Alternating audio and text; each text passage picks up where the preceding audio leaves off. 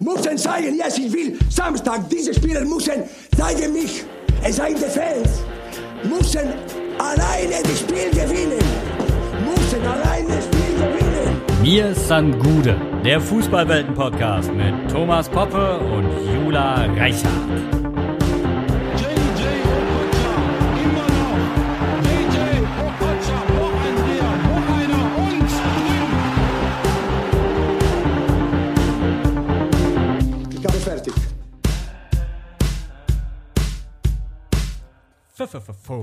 Hallo ihr Lieben, schön, dass ihr wieder bei uns eingeschaltet habt bei Mir sein Gude, unserem Fußballwelten-Podcast.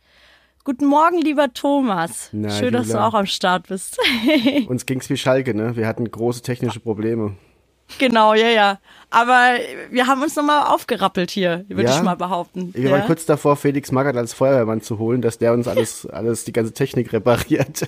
ja, richtig. Aber haben es dann doch Aber- selber hingekriegt. Es ist wirklich schlimm, oder? Wenn, wenn du äh, bist auch so ein halb, hast auch ganz viel halbgares Wissen über Technik Total. und steckst einfach da irgendwo irgendwas in den Stecker rein und hoffst, dass es geht. Ja, ne? Ich bin da richtig. auch so. Ich, Richtig. Ich habe gerade eben im Vorgespräch Thomas auch schon mein Leid geklagt. Ähm, ich arbeite jetzt seit, naja, einem Dreivierteljahr selbstständig. Und da hast du halt nicht mehr die Möglichkeit, irgendeinen Klaus aus der IT anzurufen, der dann mal mit dem Kaffee zu dir runtergeschlappt kommt und dir halt einfach alles einstellt. Und wenn es manchmal nur ein Kabel ist, was irgendwo falsch steckt, das muss ich jetzt alles irgendwie selbst rausfinden. Und dann googelst du und dann kommst du auf irgendwelche Seiten, die sind von 2007. Da weißt du ja auch gar nicht, ob da die Information noch stimmt. Es ist ähm, nicht so einfach, vor allem wenn man wirklich nur so halbgares Wissen hat. Hast du recht. Ja. Und an der Stelle auch dann liebe Grüße an alle Klaus aus der IT. Ich habe auch erst durch dieses äh, Selbstständigsein gelernt, wie wichtig ihr seid. Ach, ich, ich Wahnsinn. Mhm. vermisse jeden Klaus aus der IT. Liebe Genau. Grüße an der Stelle. Ja. Hast du deine T-Shirts schon äh, aus der Druckerei geholt? Meine T-Shirts, die äh, ähm, Weltpokalsieger-Besieger-T-Shirts oder was nee, meinst du? Die, ja. die Sextuppel-Besieger-T-Shirts, die musst du ja dann am Samstag vielleicht bestellen. Aber Genau, die ja, ja. Tabellen, Die, die mit der Tabelle drauf. Ach so, mit der Tabelle drauf. Also tatsächlich habe ich, ich muss, ich muss gestehen, ich habe noch gar keinen Screenshot gemacht. Das habe ich normalerweise ja immer gemacht, wenn wir so am ersten Spieltag Dritter waren oder so. Aber jetzt, ich finde es so, ich guck mir das so an und ich traue mich dann das Handy nicht mehr anzufassen, weil ich denke, ich mache was kaputt. So so ein komisches Gefühl habe ich gerade dazu. Es ist irgendwie nicht meine Eintracht, die an einem so und so vielen Spieltag auf äh, so einem Platz steht und da auch völlig zurecht steht vor allem. Und nicht nur, weil gerade so wenig insgesamt erst gespielt wurde, was an einem Anfang einer Saison ja nicht schwer ist, ja. Du wischst immer erstmal so nach unten und dann siehst du die Eintracht nicht mehr und dann wunderst du dich, Ja, hä? Ist, ja. Und dann siehst du, ah, die sind ja oben in den ersten drei, ne? So. Ganz, ganz, ganz komisch, ja. Ja. Das ist aber saugeil. Jetzt ich ist freue mich. Samstag äh, High Noon für uns beide. Mhm, ähm, Der Ton wird rauer. Der wird rauer. Äh, wie ist es so? Hast, hast du Angst? Also ich meine, ihr startet ja jetzt nicht gerade mit der besten Voraussetzung. Viele Verletzte, englische Wochen, sehr viele Spiele gehabt. Ja, da kommt da so eine bissige Eintracht um die Ecke. Ja, also ich habe, was heißt Schiss? Ich, ich glaube, dass das wirklich für Bayern ein sehr schweres Spiel wird. Ich glaube, Mhm. dass die Eintracht mittlerweile technisch deutlich besser spielt, als es vielleicht die letzten paar Jahre der Fall war. Und deswegen die Bayern vielleicht gar nicht so schlecht damit dran sind, gegen ein technisch starkes Spiel, äh, Team Mhm. zu spielen. Aber ihr seid halt auch so Kampfschweine zusätzlich noch. Das macht euch ja Mhm. aus. Und ich hoffe, dass ähm, ja, die Bayern haben jetzt, hat- hatten jetzt halt auch vier Spiele in zehn Tagen. Ich will nicht Ja. heulen, aber wenn du natürlich dann gleichzeitig gegen eine Mannschaft spielst wie Bielefeld, die die äh, sechs, sieben Tage Pause hatte und dann noch dieses Schneechaos hast, dann wird's halt einfach auch noch mal ein bisschen schwerer. Ähm, Ja. Deswegen hat Bielefeld den Punkt genauso verdient, wie wenn diese Clubwärme nicht gewesen wäre. Also das ist völlig Ja. okay für mich. Es Ja. war ein geiles Spiel und jetzt äh, das einzig Gute ist, dass Bayern jetzt einfach mal sechs Tage Pause hat vom Eintracht-Spiel. Also Mhm. ähm, gleichzeitig merkst du halt, dass Brazzo vielleicht in, in der zweiten Reihe mittelmäßig eingekauft hat, sag ich mal. Also dass ein Buena Saar kein, kein, und das soll auch jetzt gar nicht gegen eine Einzelperson so krass gehen, aber Mhm. er ist einfach kein Bundesligaspieler. Und ähm, ja, muss mal gucken jetzt halt, ne? Jetzt hast du halt sechs Verletzte, drei Covid-Erkrankte. Ich weiß nicht, ob Mhm. Goretzka schon wieder darf. Ja. Bleibt, bleibt spannend auf jeden Fall. Es bleibt spannend, ja. Und ich sag dir, von unserer Seite ist halt echt viel drin, weil die haben alle Bock. Also das Ja, ist, ja. es ist so, so geil. Die haben wirklich, die haben auch über 90 Minuten plus Bock. Und das, äh, ja, war auch nicht immer so. Ist auch so unglaublich schön zu sehen, wie die sich jetzt auch alle gefreut haben im Team, dass der Jovic wiederkommt und so. Also Mhm. ich glaube, das sind auch wirklich, da stehen Freunde auf dem Platz und Das ist arg schön. Wenn, ein, wenn du einen. Jovic von der Bank bringen kannst äh, und Bayern Mhm. hat dann halt nur irgendwie 17-Jähriger sitzen, dann hast du eigentlich Ja. eine bessere Ausgangslage gerade als die Ja. Bayern. Ne? Also, Ich bin gespannt, aber auf jeden Fall erwarte ich mir ein schönes, spannendes Spiel und ähm, ich will einfach auch da einen schönen Kampfgeist sehen und dann ist, geht für mich natürlich auch eine Niederlage gegen die Bayern ähm, klar. andersrum genauso. Ne? Also ich kann mit jedem Ergebnis leben. Außerdem wäre es ja auch für den restlichen Saisonverlauf irgendwie schon ein bisschen angenehmer. Wobei Mhm. jetzt Leipzig mit dem Champions League vielleicht aus oder wahrscheinlich aus, wird mir dann langsam doch auch ein bisschen zu gefährlich. Ich will ja, also von mir aus soll ja die Eintracht noch Meister werden, aber Leipzig hätte ich dann auch ungern irgendwie als Meister. Ganz genau. Das haben wir, glaube ich, in unserer einer unserer ersten Folgen haben habe ich ja auch gesagt. Also bevor es Leipzig wird, dann sollen es wieder die Bayern werden. Ja, Sorry. Der, der Klassiker, bevor wir dann mal zu unserem eigentlichen Thema kommen, Mhm. wäre ja, dass André Silva drei Tore schießt und die Bayern ihn dann kaufen.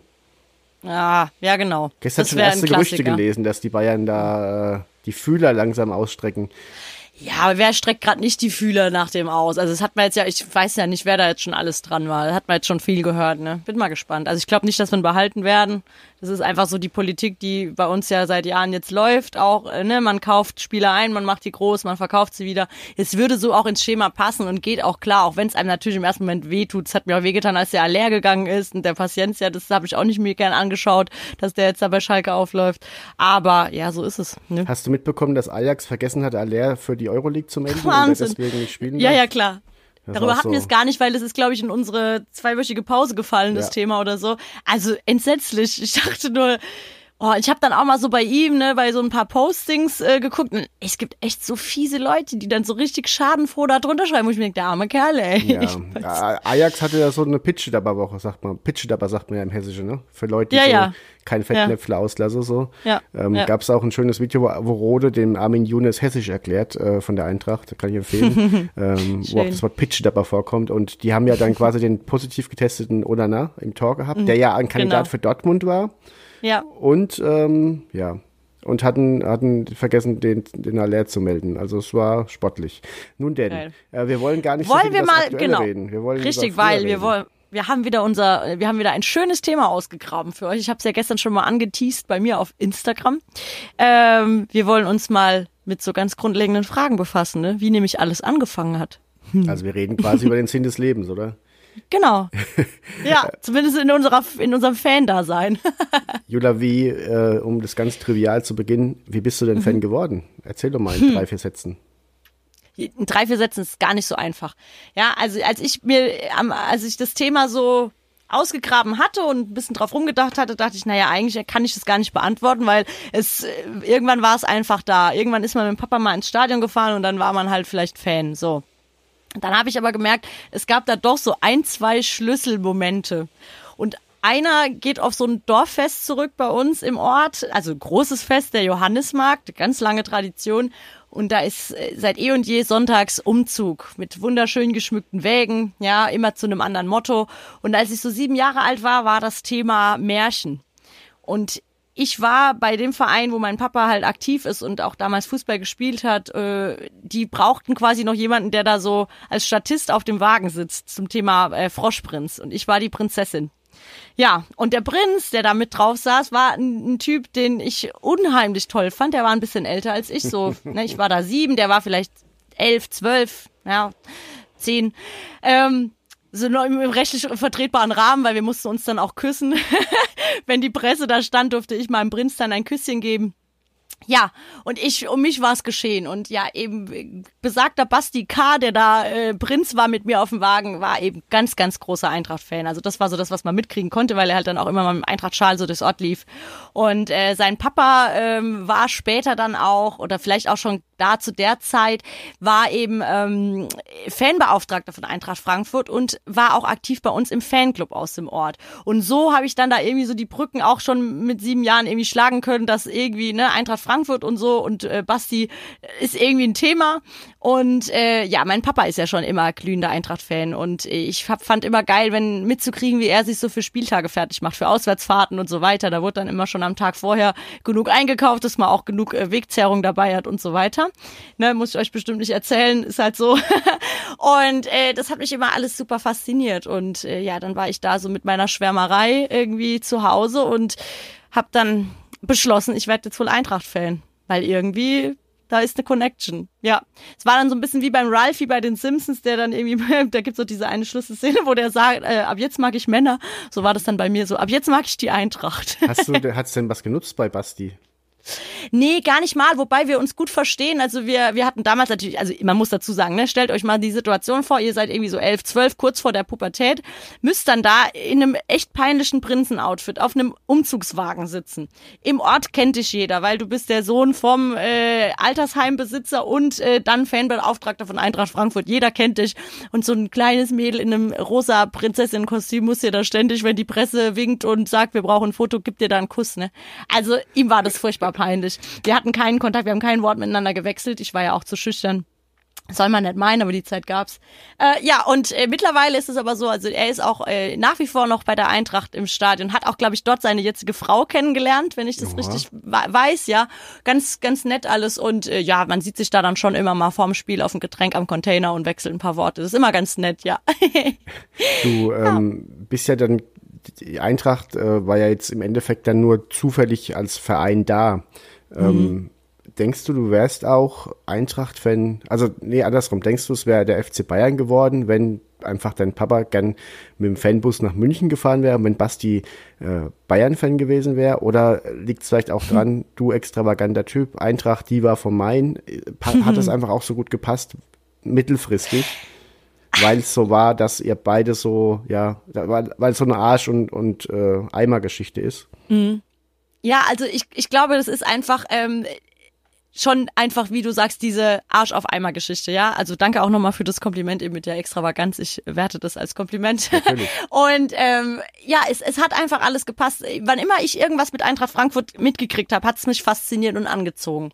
Ja, also es ist irgendwie so, ah, keine Ahnung, das war wie, wie, so, wie so ein Sechser im Lotto, würde ich es fast beschreiben. W- Wann immer ich irgendwas damit mal dann auch mit zu tun hatte oder halt dann doch auch mal mit ins Stadion gefahren bin, es war immer geil. Ich habe da immer mehr gewollt, ja. Ich habe ja auch schon hier erzählt, wie mein erster Stadionbesuch war. War dann auch so ein geiles Aufstiegsspiel oder Klassenerhaltsspiel, wo auch wirklich da die Hütte gebrannt hat, ja. Also wie kann man sich da nicht verlieben, wenn man sowieso gern auf Krawall und Action steht und ich mochte auch schon immer so, also das fasziniert mich auch heute noch so, die Underdogs im Fußball, die, die so ein bisschen mehr Kanten haben als die anderen oder die vielleicht auch ein bisschen mehr Emotionen da haben und vielleicht auch nicht so die überprofessionellsten Gelddruckmaschinen sind. Ja, also sowas macht mich immer irgendwie mehr an. Und äh, es hat einfach irgendwie gepasst. Also auch, ich hatte dann auch bei mir in der Klasse, in der Grundschule, war dann halt auch ein Junge bei uns aus der Nachbarschaft, der war auch großer Eintracht-Fan. Was hat er sich immer anhören müssen von den Jungs, die halt eben Bayern und Dortmund-Trikots im Sportunterricht anhatten. Und der war immer so, der hatte halt auch so eine frische Gosch, wie man bei uns sagt. Also so eine, ja, der hat dann auch immer einen passenden Spruch parat gehabt. Und da dachte ich schon so, nee, also wenn, dann ist es irgendwie doch Eintracht Frankfurt und so als Papakind hatte man dann da halt irgendwie doch auch den Draht. Ja, und glücklicherweise hatten wir, wie gesagt, einen sehr coolen Fanclub bei uns im, im Ort, der halt auch offen dafür war, dass Väter ihre Kinder damit hinnehmen. Da waren auch schon immer junge Mädels und Frauen und, und alte Männer, Rentner. Da ist, ist also, das fand ich immer sehr schön. Es war immer sehr divers da bei uns und ist es auch heute noch. Und ich glaube, wenn es vielleicht auch den Fanclub nicht gegeben hätte, wäre das vielleicht auch eine einmaligere Sache gewesen. Da wäre auch mein Papa bestimmt nicht so oft im Stadion gewesen. Das ist schon cool. Ja. Wir haben uns ja ähm, aus der FUMS-Podcast-Welt diverse äh, Stimmen eingefangen, wie denn die Kollegen ähm, da zum Fußball gekommen sind. Und ähm, einer davon erzählt auch so ein bisschen, dass es ähm, der BVB wurde. Also das, also die Vereinswahl ist da auch eine spannende Geschichte, wohin wird man mitgenommen und das ist Matthias Esch und da würde ich ganz gerne mal reinhören. Moin, ich bin Matthias von Hörmer Fußball und ja, ihr wollt wissen, wie ich zum Fußball gekommen bin. Ähm, zu Fuß. wie äh, Thorsten Legert äh, an der Stelle mal gesagt hat, äh, über die Kastropper Straße. Ja, so ähnlich war es bei mir auch. Also ich bin äh, aus meinem Elternhaus, ich glaube, ich weiß nicht, eine Minute oder so gegangen äh, und war an einem äh, Fußballplatz, der auf einem Spielplatz lag. Ähm, der war aus Beton, der Fußballplatz, also nichts irgendwie Tatanbahn oder Wiese oder sonst was, sondern da war so ein richtig schöner, harter Betonplatz. Da habe ich meine ersten Gehversuche äh, mit dem Fußball erlebt und äh, war da so ungefähr boah, ja, vier, fünf, sechs oder sowas. Und dann ähm, hat mein Vater irgendwann gesagt, ähm, also ich bin in Düsseldorf aufgewachsen, mein Vater hat irgendwann gesagt, so, ähm, jetzt kriegst du zum sechsten Geburtstag von uns einen Gutschein. Meine Eltern schenken, äh, schenken immer äh, gerne Gutscheine. Ähm, für einen Stadionbesuch deiner Wahl. Das weiß man natürlich mit sechs Jahren nicht, ähm, wo jetzt irgendwie die Stimmung am besten ist. Und dann ähm, hat er gesagt, ähm, das war 1994 äh, im September, ähm, beste Stimmung oder mit die beste Stimmung ist in Dortmund. Und dann sind wir ins Westfalenstadion gefahren. Dortmund hat 5 zu 0 gegen Stuttgart gewonnen. Tja, und was soll ich sagen? Danach ähm, war es um mich geschehen und ich muss sagen, ich bin äh, meinem, also zur Fortuna sind wir dann auch gegangen und so, aber es war ab da der BVB für mich und ich bin meinem Papa wirklich sehr, sehr dankbar, dass er das mit mir gemacht hat. Ähm, zumal er dieses Wochenende ausgesucht hat, das hat er sp mir später dann mal erzählt, es wäre fast ein Wochenende später gewesen und da hätte Schalke ein Heimspiel gehabt. Danke, Papa, dass ich kein Schalker bin. ich, ich, ich, ich fand es sehr süß, wie er das erzählt hat. Und ähm, hab, wir haben ein Pendant, sagt man, glaube ich, wenn man äh, will, Mhm. ähm, äh, das äh, Fan von eben diesem anderen Team gewonnen ist. Also das war jetzt äh, Matthias von Hör mal Fußball. Wir haben aber auch ähm, Michael da, der ähm, ja eher in die andere Richtung geht, ne? Richtig, richtig. Und da muss ich an der Stelle sagen, da wird's fast poetisch. Also äh, wirklich, ich hatte Gänsehaut und das, obwohl der eben, wie gesagt, besagter Schalker-Fan ist. Wir spielen das mal eben ab hier. Hallo Jula, hallo Thomas, hier ist Micha von Fums und Gretsch. Ähm, also ich bin gar nicht so direkt über einen bestimmten Verein zum Fußball gekommen. Irgendwie habe ich als kleiner Junge schon mich in den Ball verliebt und äh, das hat sich jetzt ins Erwachsenenalter auch eigentlich nicht verändert. Für mich gibt's tatsächlich nichts Schöneres, als mit einem Ball am Fuß über Asche, Rasen oder wo auch immer zu laufen. Ähm, und ich muss gestehen, dass es für mich einfach die unkomplizierteste Art und Weise ist, glücklich zu sein. Also es ist äh, einfach so, dass ich dann glücklich bin, wenn ich einen Ball am Fuß habe. Äh, zum Vereinsfußball, ich bin Schalke 04-Fan und das erst so richtig so mit neun oder zehn Jahren, als ich dann äh, live die Eurofighter miterlebt habe und äh, damals ja zum ersten Mal als kleiner Junge länger aufbleiben durfte, weil Schalke 04 ins Elfmeterschießen gekommen ist und da dann äh, ja, erfolgreich war. Ich habe schon einige Sportarten ausprobiert, einige andere Sportarten und am Ende bin ich immer wieder zu meiner einzig wahren und wahrscheinlich für immer währenden Liebe zurückgekehrt und das ist der Fußball. Liebe Grüße und bis dahin. Schön. Sehr schön. Ja. Auf, also was ich auch, auch da jetzt schon schön finde, wir haben jetzt mit meiner Geschichte drei Geschichten gehört, deine steht auch noch aus, auch noch einige andere. Es beginnt schon irgendwie sehr früh, ne? Also ich glaube, das, das haben fast alle gemeint, dass irgendwie so eine, so eine Liebe zum Fußball doch irgendwie auch so in so einem sehr jungen Alter beginnt. Ja, ich glaube, da, da muss auch eine kindliche Prägung mit reinfließen. Ich habe wirklich von ganz wenigen oder von niemand eigentlich, würde mir spontan einfallen, der gesagt hat, ja mit 23 habe ich da mal mit meinem Partner zusammen Bayern gegen äh, Liverpool geschaut und da habe ich mein Herz an, an den FCB verloren. Oder Ja. also dass jemand wirklich erst durch den Partner zum, zum Fußball kommt und dann in selber Art und Weise da ähm, Ja. Fan wird, das wäre mir relativ neu. Dass, dass man dann auch eine gewisse Begeisterung entwickelt, verstehe ich und äh, gibt's auch öfter. Aber ich, also ich, ich, meine Frau zum Beispiel, die hat äh, da jetzt Bayern gegen Bielefeld mitgeschaut, die interessiert sich einfach nicht für Fußball und die, die sagt Ja. dann in der 80. Ja, ich gehe jetzt mal ins Bett. Und da habe ich, äh, hab ich, da hab ich zu gesagt, ey, Schatz, das ist das allerspannendste Fußballspiel der letzten Monate einfach. Hier ist Schnee, äh, ständig fallen Tore, Bielefeld trifft, ähm, laufen Chancen. Wie kannst du nicht wissen wollen, auch wie dieses Spiel ausgeht? wie, Das ist unglaublich. also ich, ich meine es auch gar nicht negativ. Sie hat, ich weiß, ich, ich respektiere ja das Desinteresse, aber es ist für mich nicht begreiflich. Das ist wie, ich weiß nicht, das, wie die, weißt du, wie Kinder, die diese, diese Überraschungsei-Werbung, die dann im Raum bleiben dürfen und nicht reingucken dürfen in das Ei. Ja. Und meine Frau ist so So. jemand, die dann einfach das Ei so lange liegen lässt, bis es schimmelt. So. Ähm, das, und für mich ist halt Fußball dieses Ei aufmachen und wissen wollen, wie das, was am Ende rauskommt. So. Das ist echt ganz witzig. Aber ich, ich, ich wü- würde echt gerne mal ergründen, wora, woran das dann so liegt, dass es halt den einen kriegt und den anderen nicht. Weil klar, ich glaube, so, ein- so ein Papa hat viel Einfluss wahrscheinlich, ja, wenn der einfach sein Kind mitnimmt und da auch ein bisschen begeisterungsfähig halt da in Erscheinung tritt. Aber ähm, bei uns zu Hause zum Beispiel, also ich habe ja noch einen älteren Bruder, ja, und der hat mit Barbies gespielt. Der hatte, wollte von Fußball nichts wissen und das hat sich bis heute gehalten. Und da hat es mein Papa dann auch nicht weiter versucht, ja. Ähm, das ist irgendwie echt, echt interessant. Ja, ich finde es tatsächlich spannend, auch ein bisschen negativ spannend, wie oft dann tatsächlich Eltern versuchen, ihr Kind irgendwo reinzudrängen. Ähm, Ich finde das bis zu einem gewissen Grad ja okay, zu sagen, hey, ich nehme das Kind mal mit ins Stadion. Aber mm, es ist ja teilweise wirklich übergriffig, wie dann Kinder quasi dazu genötigt werden, die Art Musik vom Papa zu hören und die, ähm, ich finde, das muss schon schon auch organisch passieren. Ich, mein Sohn ist ja, Ja. mit sieben Jahren jetzt tatsächlich einfach Die Hard BVB-Fan. Ähm, Auf seine Art und Weise natürlich, aber der hat mein, mein, mein Bruder hat versucht, ihn zum Eintrachtspiel mitzunehmen, da war ich auch dabei. Und ähm, ich habe ihn natürlich versucht, ein bisschen auf Bayern zu sozialisieren, im Sinne von, komm, wir gucken mal ein Spiel zusammen. Und äh, es hat ihn nicht gecatcht und es war dann einfach Erling Haaland und der ihn so fasziniert und weil der einfach so ein, der ist halt so ein larger than life Fußballer.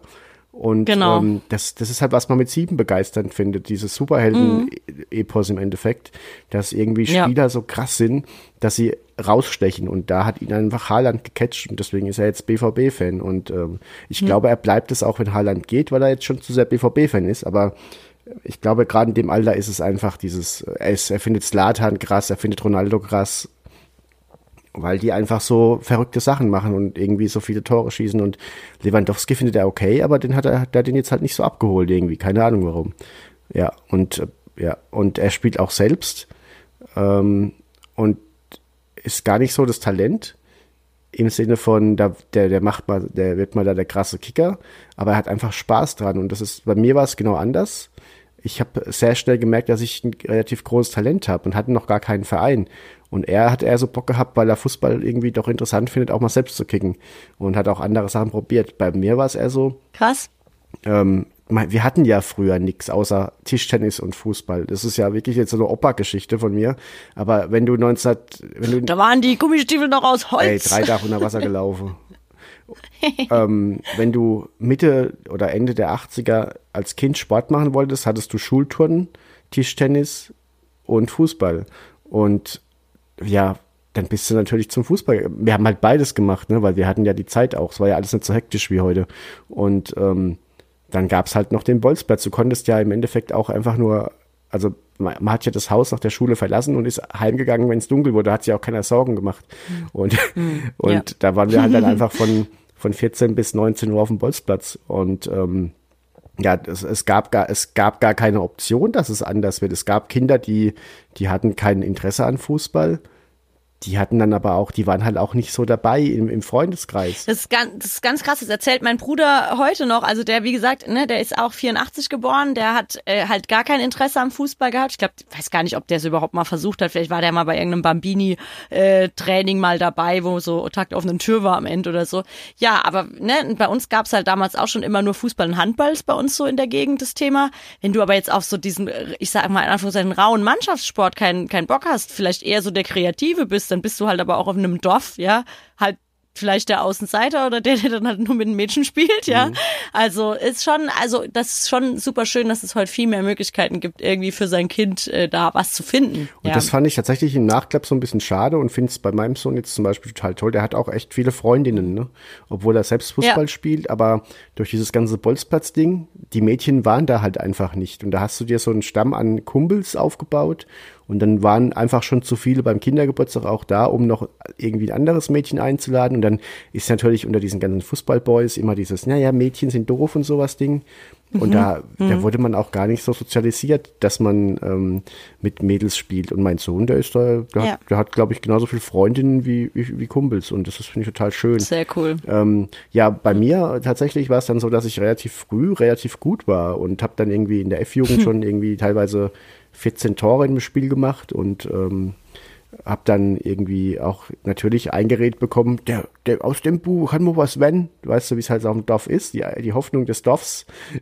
Da- Genau. das Dass ist endlich mal jemand Großes, der ins goldene Buch schreiben mal, kann, irgendwie ja, rausschafft, endlich gell? mal bei berühmte Söhnen der Stadt einen Eintrag bei Wikipedia zu haben.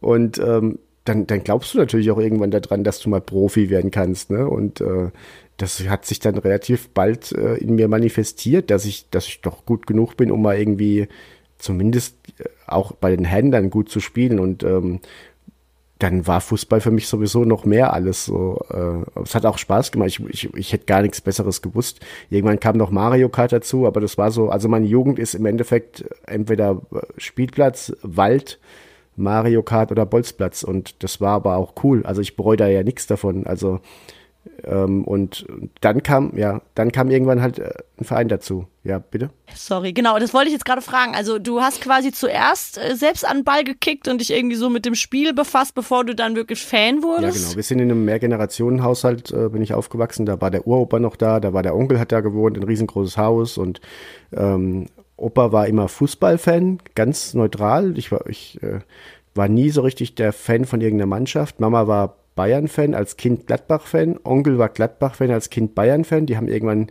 geswitcht, lustigerweise. Und da war so hausintern immer so ein kleiner Beef natürlich da.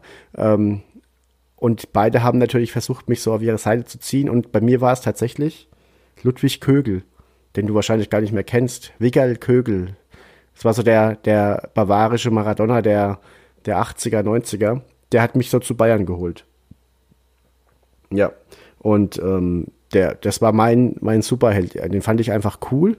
Und dann, dann gab es bei Bayern so eine Schlüsselszene, da, das war das Europapokalfinale 87, ähm, dass die Bayern verloren hatten. Da war ich einfach noch Fußballfan und, und durfte das so mitgucken und dann musste ich Zähne putzen gehen. Bayern hat 1-0 geführt und dann hat äh, in der Zeit Porto einfach zwei Tore gemacht, als ich wieder vom Klo kam. Oh. Ja, und das hat mich nachhaltig geprägt und dieses, die Bayern sind ja wirklich sehr lange diesem Europapokal nachgerannt. Ne? Das war dann auch so ein, mhm. ich glaube, als Fan brauchst du auch immer so ein, so ein gewisses Ding, das du mit deiner Mannschaft erreichen willst. Deswegen ist es ja auch irgendwie auch ein bisschen scheiße, Bayern-Fan zu sein, wenn du es als, ja, ja du, du, wenn du, wenn ganz oben dein einziges Ziel ist so und du ganz oben äh, jetzt aktuell ja mit den sechs Titeln bist, du hast ja gerade gar nichts so richtig, ne? So, so nochmal das Ding zu gewinnen, Weißt du, ich, es ist manchmal auch tatsächlich so blöd und da werde ich bestimmt auch ausgelacht dafür, so blöd es klingt, gar nicht so einfach, Bayern-Fan zu sein.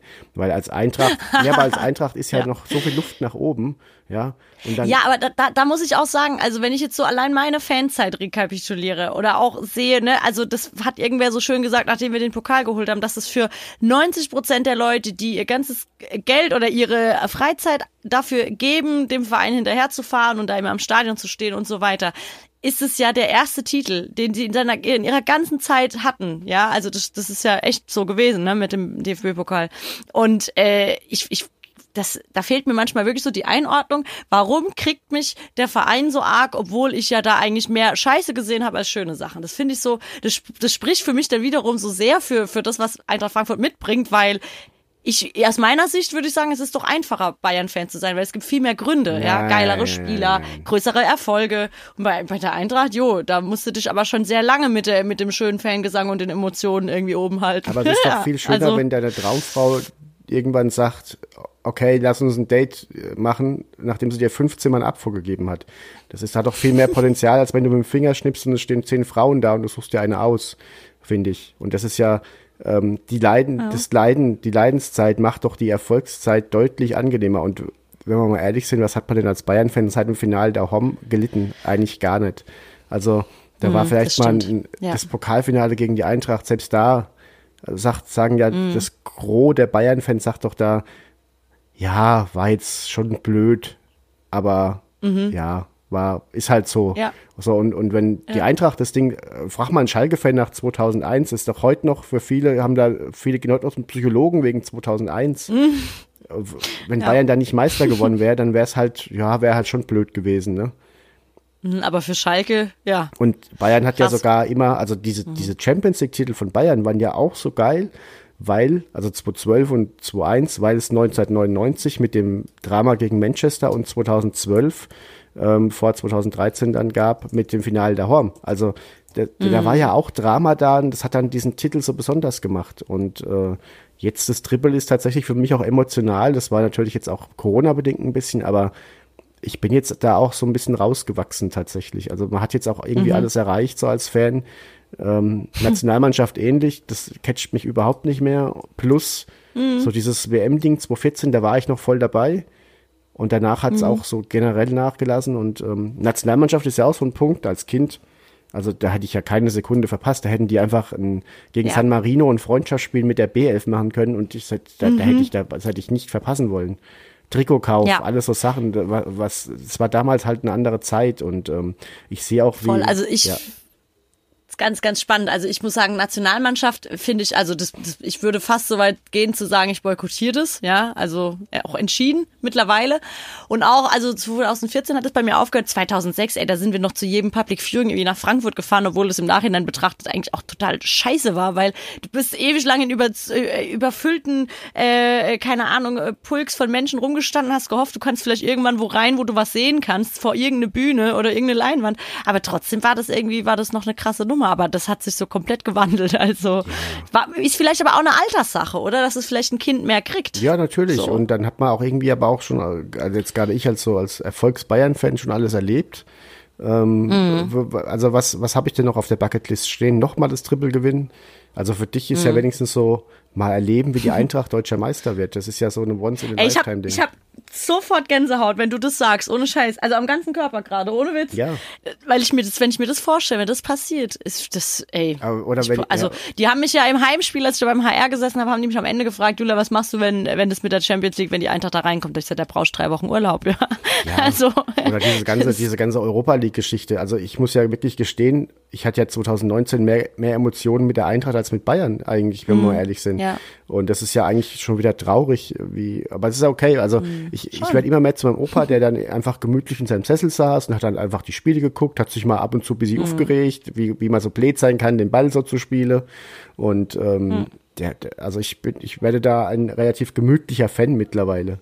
Ähm, Ja, Und ich, ich, verstehe das aber auch, weil ich glaube, das, was bei, beim Fußball halt so fasziniert, ist ja auch, wie sich das ganze Thema so erzählt, ja, das Ganze zwischen Tragödie, dann Eskalation, Wut, Euphorie, ne, Hinfiebern, ja, irgendwie, dass es halt eben spannend ist. Und das hast du halt bei Bayern eben nicht. Das verstehe ich schon. Da ist es halt dann auch äh, wahrscheinlich einfacher oder besser, äh, der gemütliche Opa im Sessel zu sein, der das Ganze verfolgt, weil ja. Irgendwo ist es auch unglaubwürdig, wenn du jetzt noch, je, noch so total geisteskrank drauf hinfiebern wirst, ob ihr dieses Jahr Meister werdet. Also ich meine, das kann meinetwegen noch spannend werden, aber jo. Ich kann es mir natürlich auch nicht aussuchen, ne? weil Wiegald Kögel damals mich einfach zu diesem Verein gebracht hat und ähm, ich glaube tatsächlich, dass es wirklich sehr viele Fans gibt, die sich irgendwann gedacht haben, ach komm, die werden oft Meister, das ist jetzt mein Verein und das macht es natürlich auch ein bisschen schade, weil du immer in diese Schublade gesteckt wirst. Aber äh, ich kann für mich einfach nur sagen, ich weiß es besser. Ich habe ich hab einfach damals zu Zeiten, wurde ich, wurde ich Bayern-Fan, als die Meisterschaft noch nicht selbstverständlich war. Ich habe auch ganz viele Kack 2-2 gegen Rostock erlebt oder äh, Trainer wie Sören Lörby noch erlebt oder Jürgen Klinsmann und ähm, war bei äh, widrigsten 0-0-Spielen gegen Freiburg, als Jürgen Klinsmann die Tonne eingetreten hat und äh, ich habe wirklich tolle Sachen erlebt. Ich war im Stadion, als äh, Chelsea die Bayern äh, weggefiedelt hat. Ich war im Stadion, als Bremen in München die Bayern 3-0 äh, wirklich deklassiert hat.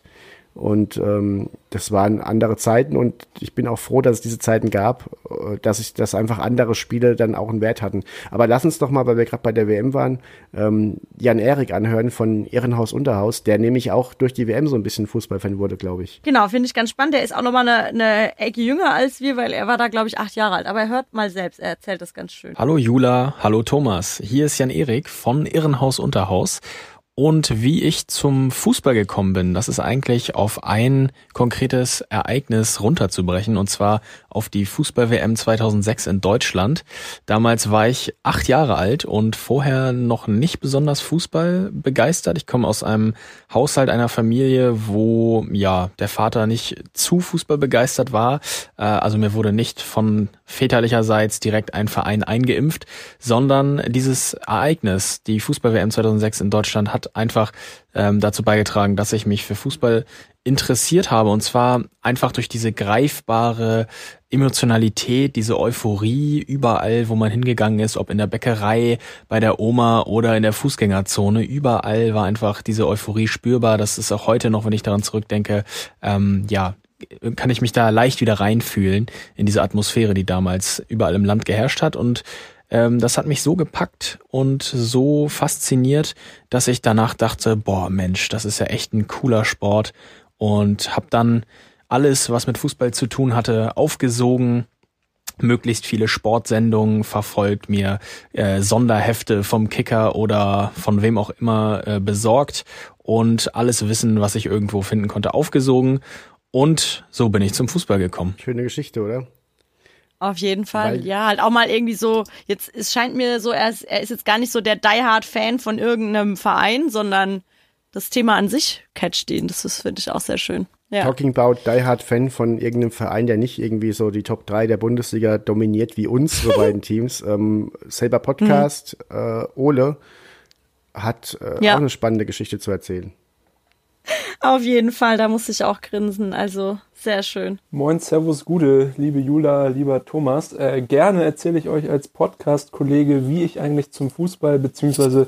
zum wunderbaren FC Hansa Rostock gekommen bin. Bei mir ist es tatsächlich so, dass es kein ausschlaggebendes Ereignis gab, sondern dass mir das Ganze in die Wiege gelegt wurde.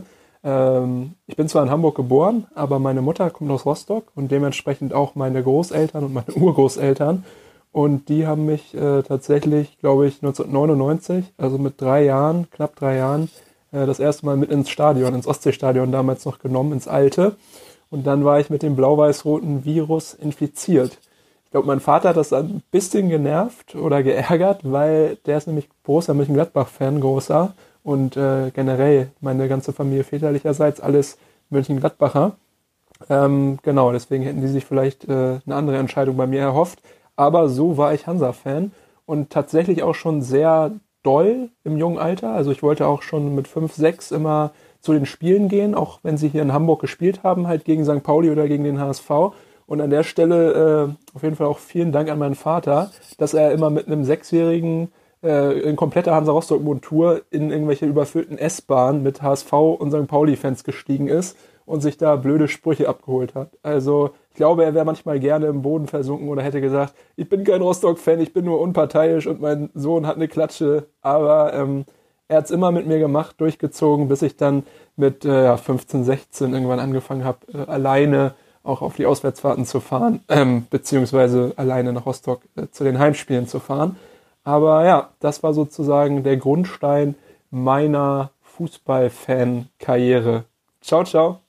Finde ich super schön. Man hat sofort Bilder im Kopf, oder? Wenn man sich die Situation da in den überfüllten S-Bahnen vorstellt. Absolut. Richtig schön. Und ich, ja. das ist, was ich vorhin auch mit, mit, mit, also mit, mit Eltern wollen, die Kinder da reindrücken meinte. Es ist halt, Mhm. irgendwann musst du vielleicht auch einfach einsehen, dass das Kind nicht deine Musik gut findet, dass das Kind nicht deinen Verein Mhm. gut findet und dann da dranbleiben. Und das da ganz viel Props an Oles Papa, ähm, dass er Ja. da nicht ständig gesagt hat, ja gut, da ist er halt Rostock-Fan, aber soll er halt auch gucken, wie er hinkommt, ne?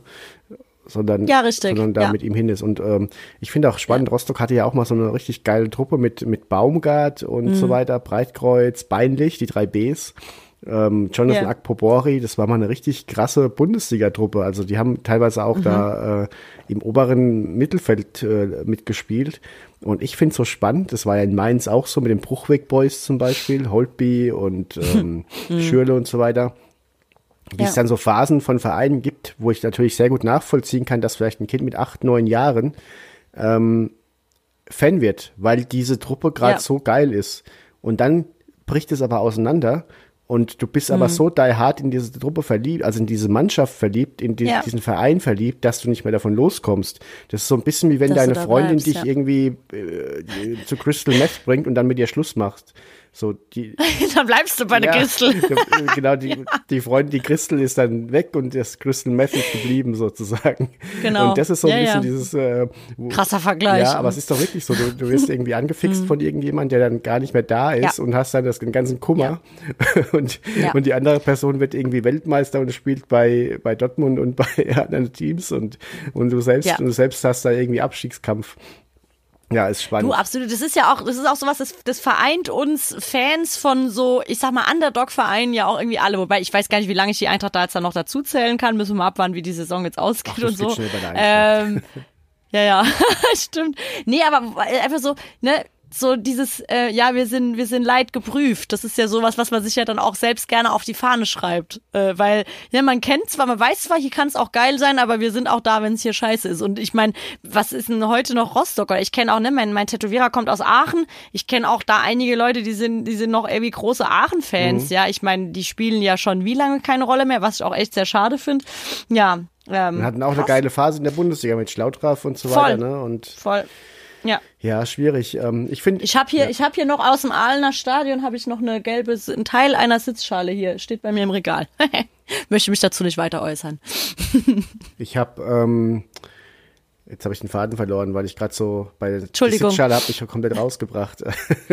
Entschuldigung. Nee, wo waren wir jetzt gerade vorher bei der Eintracht und bei Ach so, ja, was ich super spannend finde, ist, wie, wie Menschen dann Fan von einem Verein werden, der gar nicht in ihrem Umfeld stattfindet, aber auch gar nicht erfolgreich ist. Also ich kenne Leute, die sind einfach Fans von Meppen, die posten dann Mhm. irgendwie am Wochenende bei WhatsApp irgendwie die Macht vom Emsland ist wieder da, weil sie irgendwie mal 2-1 gewonnen haben, jetzt 15. sind statt 17.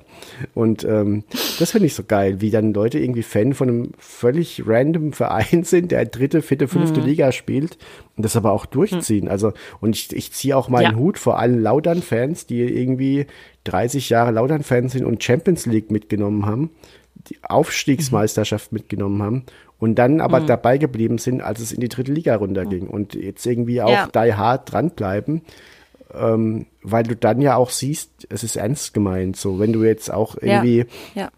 die dritte Liga genauso wichtig nimmst wie die Champions League, dann bist du echt ein Fan halt, ne? Und da gibt's aber Mhm. leider ja tatsächlich genug, sonst wäre ja Stadion genauso voll wie, wie zu Bundesliga-Zeiten, die dann halt sagen, stimmt, ja, aber ja. gegen, gegen, gegen Aachen in der dritten Liga nehme ich jetzt nicht so mit wie gegen Bayern in der Bundesliga. Ähm, aber die Eintracht Ja. hat da jetzt auch ein bisschen so einen, einen Erfolgsfan-Magneten gekriegt, oder? Schwierig. Also ich muss dir ganz ehrlich sagen, letztes Jahr ähm, oder da so zu unserer DFB-Pokalzeit und alles, was danach kam, also da war ich ja jetzt noch nicht irgendwie aktiv da bei FUMS irgendwie dabei. Ich habe das total abgefeiert, dass Eintracht auch endlich mal so, wo ständig stattfindet. Total geil, ja. Immer, dass es auch coole Memes gibt und Sprüche geteilt werden und so weiter. Aber so wie die bei FUMS dann ja auch irgendwie auf dem Radar so erschienen sind, so ist es ja überall passiert und dann ja auch bei den konservativen Medien und überall. Und plötzlich fand's jeder geil, sich mit Eintracht Frankfurt zu befassen. Wenn dann im Doppelpass plötzlich ständig über Eintracht geredet wird und so weiter. Ja, und dann guck dir mal das Stadion an. Ey, Oh, ich meine, ich liebe es, wenn bei uns viel los ist, aber ähm, wenn die Leute dann, weil es zu kalt ist, irgendwie so äh, in der 80. Minute gehen, obwohl es gerade ein mega geiles Spiel ist, dann kriege ich halt das Kotzen, ja. Das sind diese ja Erfolgsfans, da das so, so Fans wie ich haben da keinen Bock drauf. Es ist halt einfach so. Wenn ich mir denke, ihr, ihr wart ihr wart nie da, als die Eintracht Scheiße fressen musste und jetzt macht ihr hier das Maul auf. Also dann ihr dürft da sein, aber benehmt euch bitte, ja. Aber- äh, backt mal kleine Brötchen. Aber ja. Es gibt ja gerade zur WM und EM, äh, zumindest früher hat mich das lange aufgeregt, diese, diese Event-Fans, die dann irgendwie, das hat ja 2006 so ein bisschen angefangen, dass dann plötzlich. Leute, die nicht mal wissen, was Abseits ist, dastehen und Tränen in den Augen haben, weil Deutschland ausgeschieden ist. Ähm, Ja. Und das hat sich dann ja so, und dann wird das Trikot wieder zwei Jahre eingepackt und dann, äh, ach, wer ist denn dieser Neue, der da mitspielt? Äh, das ist, das ist Schweinsteiger, muss man nicht kennen. Ja, so, und dann aber nach der Ja, ja, WM ein voll. Schweinetrikot halt an, das sie sich während des Turniers gekauft haben. Und ähm, ich habe mich lange über diese Fans aufgeregt, in Anführungszeichen Fans, aber mittler ich habe dann irgendwann für mich festgestellt, die können das ja gar nicht so fühlen wie wir, auch deine neuen Eintracht, Die Hard-Fans nicht, weil die eben nicht die Relegation gegen Nürnberg mitgemacht haben und weil die Ja. nicht den Abstieg mitgemacht haben von vor ein paar Jahren und den Aufstieg. Und für die ist dann der WM-Titel vielleicht schön, aber wir wissen doch, was dahinter steckt, weil wir uns das, das Dirty 0-0 in Sandhausen angeguckt Mhm. haben. Ja. Ja, ja. Ja, das, also ich sehe es ja dann auch tatsächlich auch von der Seite, dass es halt einem Verein wie Eintracht Frankfurt finanziell sehr, sehr viel bringt und es auch wichtig ist, dass wir jetzt, keine Ahnung, unsere Trikots ausverkaufen, die äh, wohl bemerkt auch viel zu teuer sind. Bei Eintracht Frankfurt hast du früher, glaube ich, auch mal irgendwie für 60, 70 Euro ein Trikot bekommen. Die Zeit ist auch vorbei. Ähm, ja, ist das, dafür ist es schon ganz gut, weil ich sehe ja auch mittlerweile, was bei uns so alles los ist. Und das, wie du schon sagst, die können es ja auch nicht besser wissen. Was mich dann nur nervt, ist, wenn sie in, in Foren und oder im Stadion oder auf dem Weg dahin das Maul aufreißen und erklären, dass ja, äh, wenn, wenn die Eintracht gerade Europapokal geil macht, ja, bis äh, kurz vors Finale und irgendwie auf dem Zahnfleisch geht wegen der Doppelbelastung und sonst wie. Und dann aber irgend so ein neunmal kluger Fan dir dann was erklärt mit, ah, die haben heute aber nicht volle Leistung gezeigt. Also so gucke ich mir das kein weiteres Spiel mehr an, wo ich mir denke, verpiss dich, geh bitte einfach. Ja. Ja, das ist ist natürlich, der, der, aber das ist ja was genau, was ich meine, dass, dass manche Leute es dann einfach als ähm, Entertainment-Verpflichtung äh, betrachten. Also Ja, so wie, richtig. also wie wenn du ins Theater gehst und die Schauspieler, der eine Schauspieler hat sich zweimal verhaspelt. Und dann, Mhm. ja, das passiert halt. Und aber das sind dann so, ich habe hier 30 Euro bezahlt und ich habe hier eine lange Anfahrt gehabt. Das hat jetzt auch ein Sieg Mhm. zu sein. So, dann haben die gar nicht verstanden, was Fußball ist eigentlich, ne? Und was Fan Ja, sein ist. ja, also dann, ja. dann, das ist ja das, was in München vielleicht äh, auch gern genommen wird von Touristen oder von, von Mhm. Geschäftsleuten, dass man sagt, hier, das ist ein Event, mal in der Allianz Arena zu sein und mal die großen Stars spielen zu sehen. Und das akzeptiere ich Mhm. dann auch als solches, wenn dann eine Firma sagt, hier, unserem Kunden wollen wir jetzt mal eine Freude machen. Und für die ist das Ja. dann auch so ein Erlebnis, dass sie mal die Bucketlist abgehakt haben. Dann ist das okay, wenn die sagen, naja, es war jetzt ja kein gutes Spiel, weil das ja auch, die gar nicht den Anspruch haben, Fan zu sein. Mich nervt ja nur, wenn. Leute sagen, ich Richtig. bin die Hard Fan, aber die Arsch, also wir sind Meister geworden, aber die haben verloren. Das ist so, was mich dann so ärgert. Genau. Ja, ey, perfekte, perfekt auf den Punkt gebracht. Aber das ist auch witzig, ne? Das muss ich auch wieder sagen, habe ich jetzt auch wieder gerade was über mich selbst gelernt während dieser Folge, weil ähm, Du hast schon recht, es kommt auch einfach irgendwie so ein bisschen drauf an, wie man mit der Sache in Berührung kommt. Und ähm, auf der anderen Seite, ne, ich arbeite bei einer Mannheimer Firma noch äh, und da ist es zum Beispiel auch so, ne, Firmenfeiern oder so werden dann auch mal ähm, im Eishockeystadion dabei ähm, in der SAP-Arena bei den Adler Mannheim irgendwie gemacht und so. Und da ist mir das ja auch alles völlig irgendwie egal, aber das Event nehme ich dann auch gern mit. Und ich denke, wenn da jetzt so ein ganz krasser Adler-Fan und die haben wirklich auch äh, eingeschworene, krasse, eingefleischte Fans, die finden das vielleicht dann auch nicht so super, dass ich da irgendwie klatschend mit dabei stehe. Ne? Kann, ich mir, kann ich mir schon gut denken. Genau. Muss man sich dann manchmal auch an die eigene Nase packen. Und gleichzeitig ist es ja aber doch einfach spannend, so einen neuen Sport zu ergründen und so, ne? Und ähm, Voll, ich habe ja. das beim Handball auch erlebt. Ich bin ja dann irgendwie auch zum TV Großwaldstadt gekommen und da dann äh, sehr bald Hallen-DJ geworden und ähm, Geil. und habe da aber auch alles mitgenommen von Europapokalfinale bis Abstieg in die dritte Liga und ähm, ja. Leider hat mich da der Verein auch zu sehr in den Bann gezogen, jetzt nicht mehr mitzufiebern und jetzt dümpeln die auch so laudernmäßig da rum und ähm, äh, ich kam mir am Anfang auch ein bisschen doof gegenüber den Fans vor, die da schon seit 30 Jahren hingehen, da jetzt auch so abzugehen, aber irgendwann catcht dich halt sowas auch und dann, äh, Ja. ja, deswegen, ich kann jeden verstehen und äh, wichtig ist, glaube ich, dass man, also wie bei einer guten Ehe, in guten wie in schlechten Zeiten zu seinem Team steht. Ja. Ähm, was, stimmt. was ich noch ansprechen wollte, ist die Verfügbarkeit Ja. von Fußball ist halt auch so ein Thema.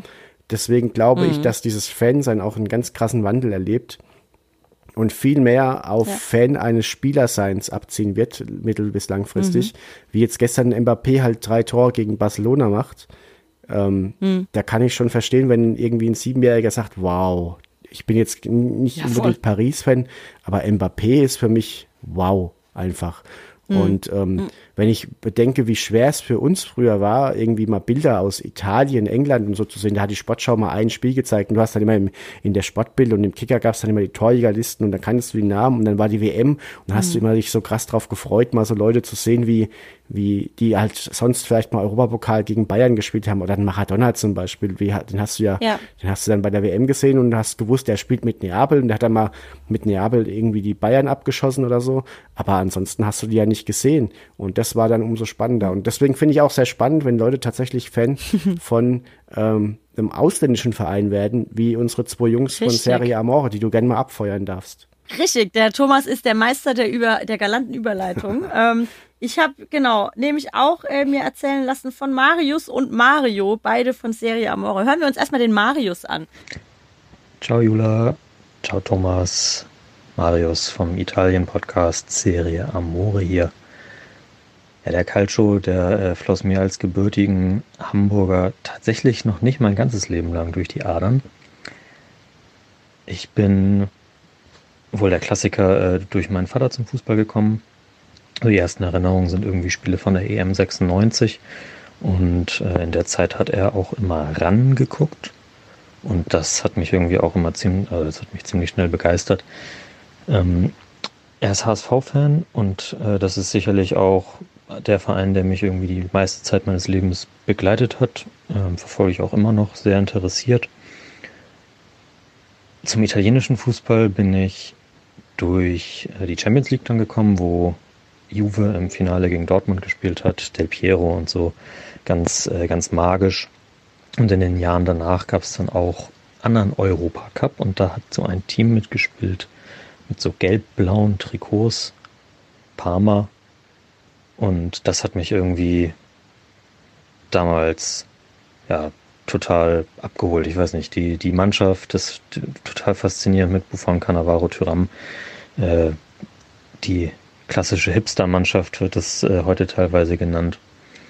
Und ja, das ist so, so der einzige internationale äh, Vereinscrush, der über die Jahre bei mir geblieben ist. Also ich weiß nicht, ich fand auch mal Real Madrid und Manchester United und Barcelona cool, aber Parma ist irgendwie geblieben. Vielleicht liegt es auch daran, dass sie eben nicht mehr erfolgreich sind heutzutage, zwei Insolvenzen und so weiter. Aber ja, das, äh, das hat mich irgendwie so zum italienischen Fußball gebracht und hält mich bis heute da. Macht's gut. Auf bald. Fühlen Sie auch nichts mehr? Befinden sich die Zimmerpflanzen im Spätherbst? Stumpfen sie ab? Gehen sie ein? Ist das einzig Spannende am Tag der Wechsel der Oberfläche, auf der sie liegen? Oder wird ihr Eigenheim von einer Terrormiliz aus Zwergen bewaffnet mit Buntstiften regiert? Ist ihre Quarantäne noch Azkaban? Oder schon Dschungelcamp? Der Ausbruchsplan. Am 21.02. ist das Mailand Derby. Andiamo, ein Schwung Orichette kaufen mit unseren Jungs von Serie Amore, dem Italien-Fußball-Podcast auf FUMS. Serie Amore.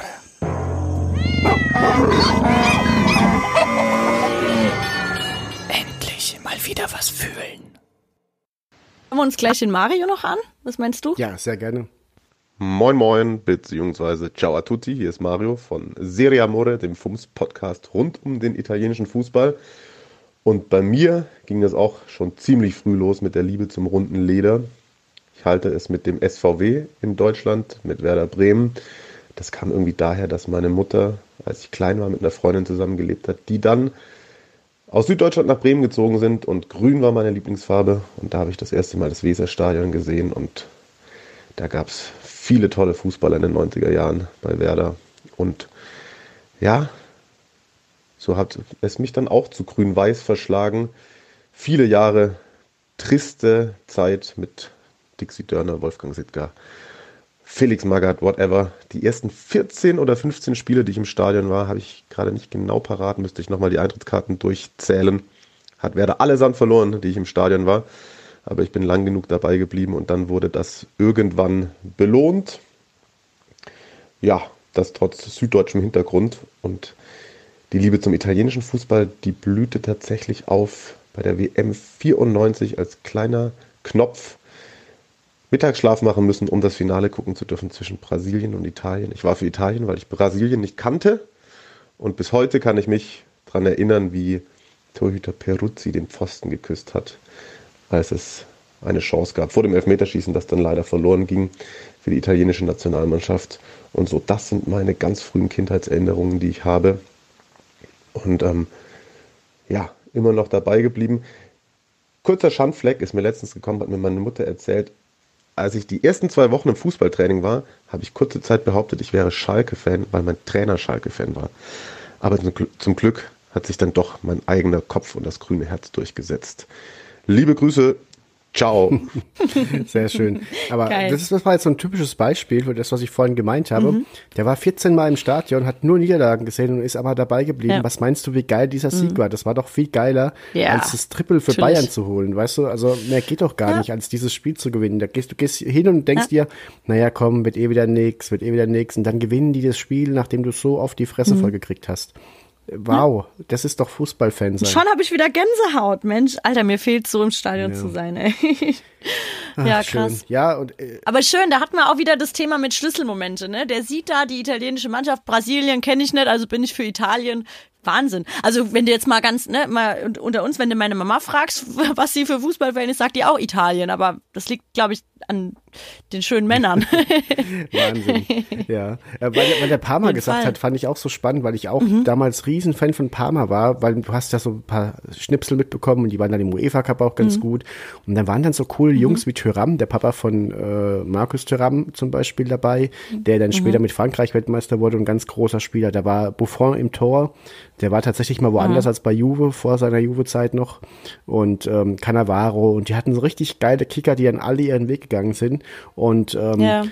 das war irgendwie auch so vorhersehbar und das war eine richtig coole Truppe und die, das hat mich auch dann so ein bisschen dem italienischen Fußball näher gebracht. Und dann hat aber AC Mailand und Juve immer die Bayern geschlagen und dann fand ich den italienischen Fußball wieder scheiße. Also habe dann ein bisschen eine Abneigung entwickelt, weil die auch immer so dieses Mhm. typische italienische, man hat halt vorne drin, äh, hinten steht man gut und vorne hat man zwei geile Spieler, die alles aufwirbeln und es hat so oft funktioniert, dass ich Mhm. Hass gekriegt habe auf dieses Spielsystem und meine kämpfenden Bayern, die dann irgendwie 90 Minuten gerannt sind und dann hat Del Piero doch noch das Tor gemacht oder Inzaghi. Ja. Habe ich Hass gehabt. Und, Kann ich- kann ich verstehen, Aber diese ja. Turniere, und das ist das Schöne, das finde ich immer noch so toll, Mhm. dass diese, also deswegen gucke ich mir auch immer noch gerne WM, EM an, vor allem WM, Mhm. weil du da einfach diese Spieler siehst, die vielleicht dann in ein, zwei, drei, vier Jahren den Durchbruch schaffen, die da so das erste Mhm. Mal, so James Rodriguez war ja so ein ganz klassisches Beispiel, hat ja vorher irgendwie kaum jemand gekannt und dann macht er da so ein krasses WM-Turnier, schießt Traumtore und dann ist er plötzlich bei Real, bei Bayern und so gab es auch Mhm. schon 90 ja, der, also es gab ja auch, es gab ja auch immer wieder Spieler, die bei der WM alles kaputt gemacht haben, dann für viel Geld gewechselt sind und dann hast du die irgendwie nie mehr gesehen, so, ähm, weil sie dann doch Ja, nicht so ja. gut waren. Also es ist spannend, wie, wie diese Turniere Mhm. da auch sind. Und das, ähm, ja, deswegen war gerade als Kind natürlich diese ganzen Spieler mal sehen zu können. Hast du als Kind ähm, äh, oder dann, äh, als du angefangen hast, dich für Fußball zu interessieren, auch Sammelkarten gesammelt? Mm, nee, eigentlich nicht so. Nee, mm. das Einzige, was mir noch so in Erinnerung ist, ähm, ist so, äh, also gerade wenn immer dann auch so WM war, im, in den Hanuta-Päckchen und so, da waren doch immer die Sticker Ja, ja. drin. Und ich weiß auch da, also das, das ähm, haben wir schon, äh, ja, was heißt gesammelt? Also ich habe da nie irgendwie mich jetzt, war da nicht groß hinterher.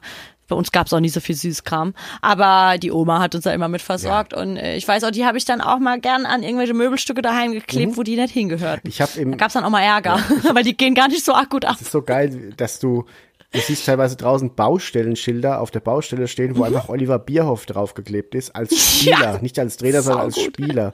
Und ich ja. habe meine heutige Adipositas teilweise dann auch ein bisschen äh, meinem, meinem äh, Aufkleber, meiner Aufklebersucht zu verdanken. Mhm. Einfach, da wurde ich geprägt. Ähm, und tatsächlich äh, alles, was Fußball. Das waren noch Zeiten, wo man das auch gar nicht hinterfragt hat, ne, dass man irgendwie so für, für, für Kinder sehr attraktive Sammelkarten in echt fiesen Süßigkeiten Ja, ver- verpackt. So. Äh. da äh, direkt im Quengelregal da und äh, ähm, Mhm. ja, ist wirklich spannend. Die, der hat diese Sucht, diese Sucht, da, da so richtig Karten zu sammeln und so. Die, das, also ich finde es bis heute toll. Mein, mein Sohn hat das so ein bisschen als Hobby Mhm. jetzt entdeckt. Ähm, Cool. Gibt ja mittlerweile so Sammelkarten und an der Mhm. Stelle muss ich dann tatsächlich auch mal ähm, Ferrero schimpfen. Also Influencer werde ich dadurch jetzt nicht, aber äh, die Mhm. haben auch ganz hässliche Sammelkarten äh, rausgebracht. Es gibt diese Aufkleber nicht mehr. Also es Echt? gab die jetzt noch Oh. in Kombination mit Sammelkarten und das war aber ganz schlecht. Du musstest Mhm. auch irgendwie gefühlt 80 Familienpacks kaufen, damit du die kriegst. Und also liebe Leute von Ferrero, es gibt doch nichts Tolleres, als ein Duplo zu fressen und dann einen Aufkleber drin zu haben. Ja, Bitte ja. nächstes Turnier wieder anfangen. Liebe Grüße, Thomas.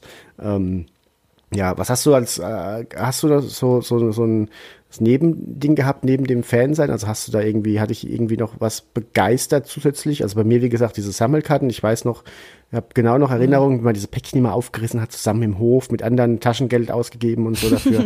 hast du noch sowas gehabt irgendwie? Oder war es bei dir Ta- wirklich das Spiel? Nee, das war das Spiel. Also ich habe ja auch, ähm, ich glaube, dir hat es erzählt oder in meiner Insta-Story dazu, dass ich halt ja zum Beispiel auch noch nie selbst an äh, einen Ball getreten habe, Mhm. beziehungsweise vielleicht mal im Sportunterricht, wobei ich mich immer nur in die Abwehr gestellt habe und eigentlich immer geheult habe, weil ich da nie sein wollte. Und das hat mich, ich habe heute noch Angst vor Bällen. Ich kann das nicht leiden, wenn im Schwimmbad auf der Rase gespielt wird. Ich werde dann auch schon, also eher wie so ein Rentner, der sagt, hört mal auf, hier Ball spielen ist hier untersagt. Ne? Es, ähm, nee, fühle ich mich überhaupt unwohl. Und ähm, Ja, ansonsten, aber ich war, ich, was ich, was ich immer noch so ganz gern mochte, weil es halt greifbar war, war so hier äh, der äh, regionale, also der Kreisliga-Fußball hier bei uns im Ort. Das fand ich schon immer ganz cool. Da wurde dann halt auch, natürlich auch in der Schule immer viel drüber geredet. Wir haben da auch so zwei rivalisierende Vereine im Ort. Das war dann immer spannend. Bist du jetzt FC, bist du SV und so. Also das ist ganz geil gewesen. Das hat mich noch interessiert. Und ansonsten war es halt immer irgendwie spannend, wenn, also ne, als Kind ist ja irgendwie so lang aufbleiben voll das Thema. Jetzt so als Erwachsener bist du froh, wenn du ins Bett kannst, weil du irgendwie super gern schläfst. Ähm, aber lang aufbleiben war ein Thema und ich habe äh, mit dem Papa zum Beispiel früher dann immer äh, Sportschau manchmal noch geguckt oder montagsabends kommt ja bei HR, wie gesagt, dieses Sendung Heimspiel, wo es eigentlich nur um Eintracht Frankfurt geht und das war immer so ein, so ein Ritual und es war cool, das hat Spaß gemacht. Und sonst habe ich aber eigentlich, klar, Saisoneröffnungsfeier am Stadion hat mal hingefiebert, aber irgendwas gesammelt oder so habe ich da, da war ich äh, zu wenig Junge. Das sind für mich auch tolle Ja. Erinnerungen, muss ich sagen, diese Europapokalspiele, die dann ja damals auch alle im Free TV kamen oder auf Sat 1. Und ähm, Mhm. dann, da war mir dann, also da war dieser Patriotismus auch noch so da, den ich heute dann auch gar nicht mehr so geil Ja. finde, irgendwie immer für die deutsche Mhm. Mannschaft zu sein.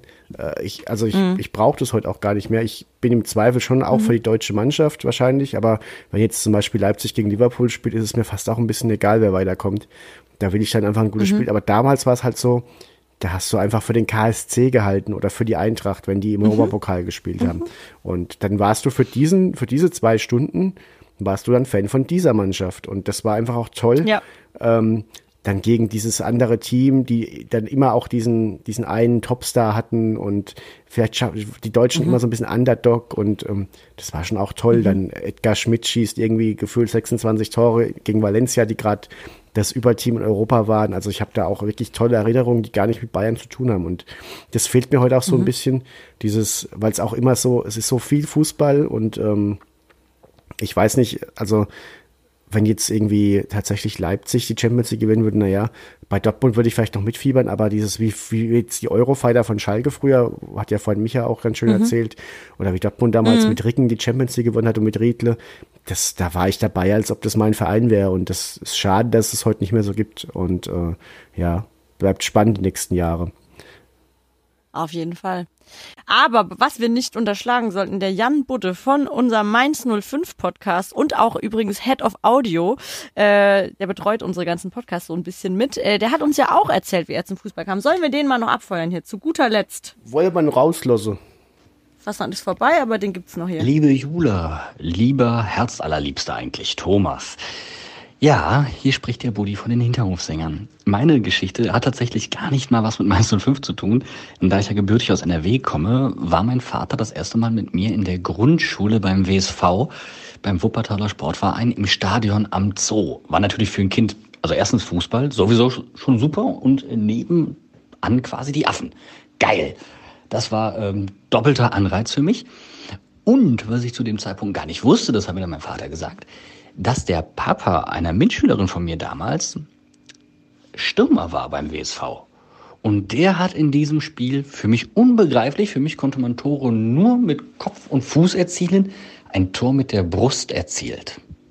So. Ab dem Moment hatte ich eine ganz klare Lieblingsschülerin, Mitschülerin bei mir in der Klasse, ist dann später leider weggezogen. Ich kann mich auch an den Namen nicht mehr erinnern. Aber das war ein sehr prägendes Erlebnis und hat mir gezeigt, dass Fußball auch mit mehr Körperteilen gespielt werden kann als mit Kopf und Fuß. Ich hoffe, die kleine Geschichte gefällt euch. Ich wünsche euch eine schöne Sendung. Bis dahin. Tschüss. Die Geschichte hatte doch äh, Brust und Fuß, oder? Die hatte Brust und Fuß. Ja, sehr schön. Also das, da schließt sich doch auch der Ja. Kreis, dass man wieder sieht, okay, da passiert was, wenn man Kind ist und wenn man das ganze Thema irgendwie verfolgt, wenn man Glück hat, wird man damit reingezogen und ja, wenn man Pech hat, eben nicht. Ich habe noch eine ganz schöne Geschichte, eine Liebesgeschichte zum Ende. Und zwar, Oh Gott, ich war mit, ich war früher dann als, als Kind öfter mal in so Fußballcamps, die es ja heute an jeder Ecke gibt. So hat ja jeder, jeder Ex-Profi eine Mhm. Fußballschule. Ähm, und damals war das noch nicht so, dass es an jeder Ecke gab. Da musstest du, als, also ich wurde ja unter Franken und dann war das in, in Inzell zum Beispiel oder in Oberhaching vom BFV aus gab es da so Camps, die gingen eine Woche und da hast du Mhm. dann mit guten Trainern trainiert und hast aber ganz viel Spaß auch gemacht. Ein Feriencamp mit viel Fußball im Endeffekt, ne?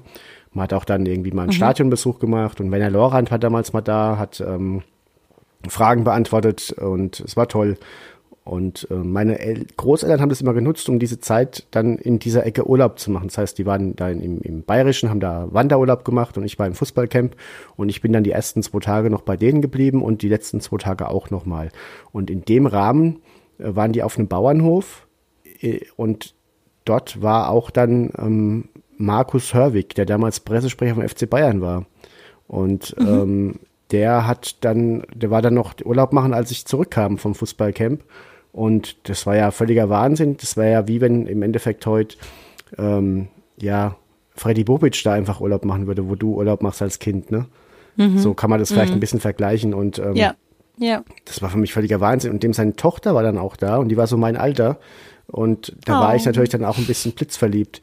Und ich weiß, und liebe Ma Marina hieße, liebe Marina, wenn du das heute hörst, ich, es hätte was mit uns werden können. Ich, ich glaube, du warst auch toll, obwohl dein Papa, also auch ohne dass Papa irgendwie da bei, bei FC Bayern, ich bin sicher, und also das, da bin ich wirklich total verliebt nach Hause gegangen. Es war ein Urlaubscrash, Ach ohne dass irgendwie was passiert wäre. Er hat mir dann tatsächlich das Match-Worn-Shirt von Olaf Thon mitgebracht, der damals der Zehner beim FC Bayern war. Und ähm, Mhm. es war natürlich, war natürlich toll, da ähm, ausgerechnet von meinem Verein da den, den, den Pressechef, äh, der ja auch viele Mhm. Jahre noch war, Klar. da kennenzulernen, aber am meisten war es Marina, die mich da in ihren Bann gezogen hat. Und ich, wie gesagt, ich weiß Die bis heute nicht, ob es der. Schwiegerpapa der potenzielle gewesen war oder sie. Aber Mhm. ich, äh, ja, Mhm. ich müsste mal wieder googeln, ob sie noch irgendwo zu verfügbar ist. ähm, und äh, mal aufarbeiten, was Geil. damals passiert ist. Ja, das war meine, Genau. meine Liebesgeschichte. Und ich glaube, ja, ich glaube, das Thema ist sehr ergiebig. Ich, wir können da noch mal irgendwie mit Super anderen schön. Titeln drüber sprechen. Ich hätte noch so viel zu erzählen. Gerne. Aber ja, weil vor allem, also wo ich gern mal noch den Bogen zu, äh, ne, wir haben jetzt das Wie, also wie hat's angefangen, aber vielleicht noch mal dieses, warum catcht's einen so sehr? Also das finde ich ganz, ganz spannend, ne, was, was man da doch, wo einen das begleitet und ja, es ist ein ganz, ganz tolles Thema. Es schreit muss ich nach sagen. Also ich Fortsetzung, habe, ja. ich hatte, es schreit nach Fortsetzung. Vielleicht erzählt ja ihr uns auch mal, wie es bei euch war oder wie es bei euren Kids war. Also, ne, auch mal hier Chapeau an alle Eltern, die da irgendwie unterstützen, aber nicht aggressiv Mhm. unterstützen, nicht infiltrierend unterstützen. Ähm, ja. Bin, er hatte jetzt mehrfach wieder Gänsehaut bei der Folge und das ist immer ein gutes, Schön, ja. gutes Zeichen. ähm, an der Stelle nochmal ganz, ganz lieben Dank an alle aus dem FUMS Podcast-Universum, die uns ihre tollen Geschichten da mitgeteilt Ja. haben. Ähm, und wir haben noch ein Gewinnspiel aufzulösen, glaube ich, oder? Ich wollte gerade sagen, ich habe es nämlich fett hier stehen auf einem äh, Post-it, weil ich schon befürchtet hätte, wir vergessen das. Ja, wir haben ein Gewinnspiel aufzulösen, weil wir haben ja letzte Woche, äh, letzte Folge über äh, Kultkicker gesprochen und da hast du ein schönes Buch zugeschrieben, Raucher und Raubeine und Davon verlosen wir ein Exemplar unter allen, die uns die richtige Antwort genannt haben. Die Frage war nämlich, welchen Kultkicker oder vermeintlichen Kultkicker du überhaupt nicht gut leiden kannst. Und die Antwort ist eigentlich eindeutig, weil du hast dich da klar positioniert. Es ist Mario Basler. Vielen Dank an alle, die da teilgenommen haben. Ich hatte einige Einsendungen. Ich weiß, bei FUMS sind auch viele gelandet, bei dir auch. Ja, und ich ähm, darf verkünden, dass an der Verlosung, wir haben das natürlich schön ausgelost, der Lukas aus Aschaffenburg gewonnen hat, nennt sich bei Instagram Ruppelinho. Ach, siehst du? Ich habe das, ich habe, ich habe es auch aufgeschrieben. Ascheberg, ne? Ja, da steht Bavaria. Das finde ich jetzt schon wieder schlimm hier in der Bio. Eigentlich, aber eigentlich müssten wir uns doch jetzt treffen in Aschaffenburg zur Übergabe und dann in person die neue Folge aufnehmen, oder? Das wäre doch eigentlich genau die Mitte. eigentlich können wir das mal machen. Müssten wir ja. das machen, müssen wir mal gucken. Wäre wär gar nicht so dumm. Das Wetter wird jetzt auch besser, ne? Kriegt man dann irgendwie bestimmt auch schön hin. Ja, vor allem wenn das mit der Technik hier weiter so läuft wie bei Schalke, dann müssen wir vielleicht doch uns wirklich in Persona treffen. Vielleicht mit Felix Magath. Ja. Holen wir uns schön eine, eine, ja eine, eine Pizza to go, eine, eine Brezelpizza, die es ja in Aschaffenburg gibt. Und dann hauen wir die Echt? Ja, Das absolut. kenn ich noch gar nicht, lecker. siehste? Ähm, es wird Zeit. Damit kriegst Julia, du es mich. wird Zeit. Es Ähm, wird Zeit. Ja, dein Tipp noch Ich habe jetzt auch ein leichtes Hüngerchen. Final, dein Tipp noch für Samstag, ja. Boah. Mm. Boah. Es könnte ein, ein hart erkämpftes Unentschieden dann sein, vielleicht. Understatement. Geht schon los Ähm, mal das Statement jetzt, ja.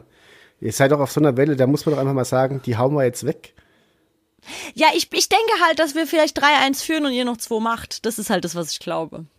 Oder es ist so ein Spiel auf Hochklasse-Niveau, dass kaum Tore fallen, weil alle ihre Hausaufgaben machen, weißt du? Also so hinten halt auch. Ja, aber Bayern, Keine dafür Ahnung. ist Bayern hinten so anfällig momentan und auch vorne zu gut, glaube ich. Ja. Ähm, ich bin sehr gespannt. Aller hopp, dann machen wir das 3-1. Mein, mein Deal wäre tatsächlich, dass die Hertha gegen Leipzig Sonntag gewinnt, aber das ist erst am Sonntag. Wenn ich das Mhm. wüsste, dann wäre für mich auch ein Unentschieden cool. Ähm, Mhm. Oder sogar ein Sieg der Eintracht. Ich will einfach nur nicht, dass Leipzig Mhm. wieder so nah rankommt. Deswegen hoffe ich schon sehr, sehr, sehr auf einen Bayern-Sieg.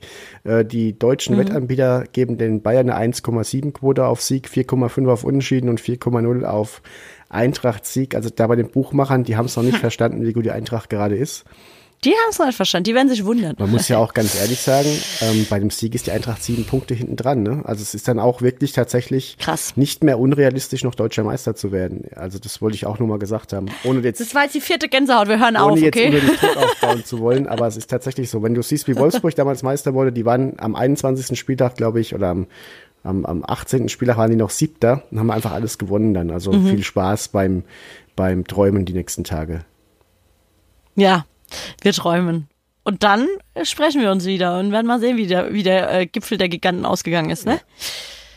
Es hat mir sehr viel Spaß gemacht, Thomas. Vielen Dank. Ich hoffe, ihr hattet auch Freude. Ihr schwelgt jetzt mal ein bisschen in Erinnerung und äh, ja, kommt gut durch die Woche. Grüße an Klausen der Technik. Ciao.